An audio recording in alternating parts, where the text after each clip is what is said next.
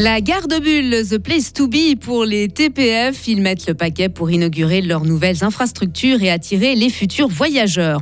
Les entreprises suisses ont du taf pour se conformer à la nouvelle loi sur la protection des données. Objectif, plus de transparence et plus de contrôle sur l'utilisation des données de chacun.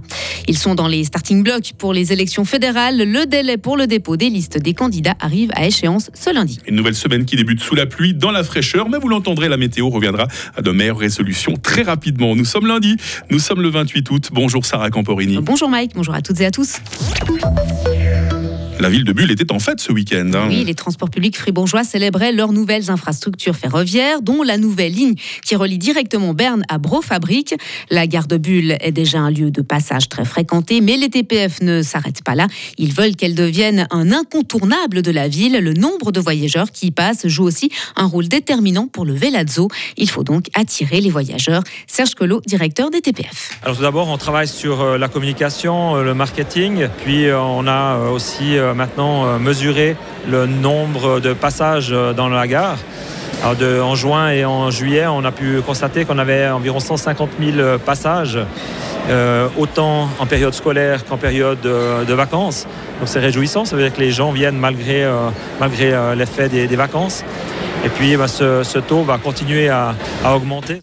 Les TPF ont été prévoyants. La nouvelle gare est construite pour accueillir une capacité de 8500 voyageurs par jour d'ici à 2035. L'horloge tourne pour les entreprises suisses. Mais elles n'ont plus que quelques jours pour se conformer à la nouvelle loi fédérale sur la protection des données. Ce texte entrera en vigueur le 1er septembre, vendredi donc.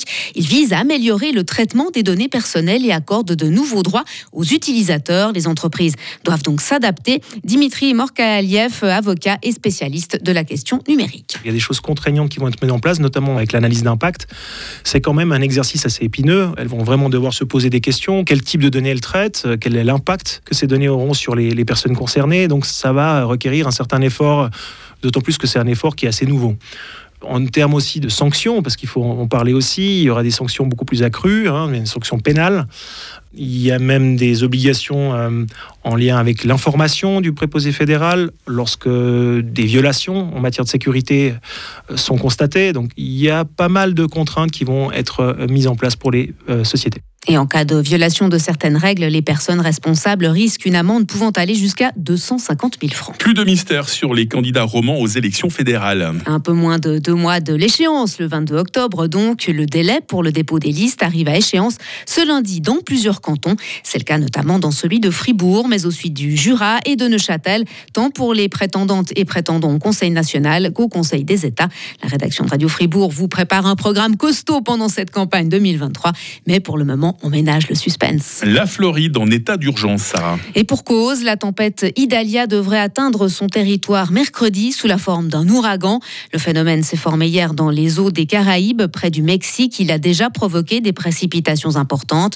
Pluie, vents violents et fortes vagues sont prévues dans les prochaines heures sur l'état mexicain de Quintana Roo, où se trouve notamment la célèbre station balnéaire de Cancun. Et puis comment soutenir la consommation, contrôler la hausse des prix et réduire l'effet de la dévaluation de la monnaie nationale? Eh bien, avec toute une batterie de mesures que le ministre argentin de l'économie a annoncé hier, alors que l'inflation atteint largement plus de 100% dans le pays, le gouvernement prévoit notamment des coups de pouce fiscaux, des prêts subventionnés aux travailleurs et des bons aux retraités. Il va aussi créer un fonds de 770 millions de dollars pour, pour préfinancer les exportations. Sarah Camporini, l'actualité de retour à 7h30.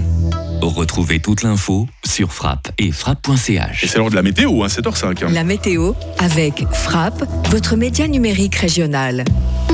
Ah, le temps va être couvert, le temps va être souvent pluvieux aujourd'hui et ces pluies pourront être abondantes dans les Préalpes et les Alpes. Il ne fait pas chaud ce matin, 8 degrés à Charmey, 9 à Bulle, 10 à Fribourg, 12 euh, à Payarn, coup d'œil au maximal euh, cet après-midi, 13 euh, degrés à Châtel-Saint-Denis et à Fribourg, 14 à Payarn, 15 à Estavayer-le-Lac. Nous aurons une bise parfois modérée aujourd'hui. Demain mardi sera très nuageux, les averses concerneront surtout la montagne, température minimale 10 degrés, maximale 16 degrés. Le soleil fera son retour mercredi. Il fera à nouveau remonter les maximales, mais on ne parlera pas vraiment de canicule. 21 degrés pour mercredi et puis 24 euh, degrés euh, d'ici la fin de la semaine. Nous sommes lundi, nous sommes le 28 août, 240e jour. Les Augustins à la fête aujourd'hui. Euh, la lumière du jour, eh ben c'est de 6h45 à 20h.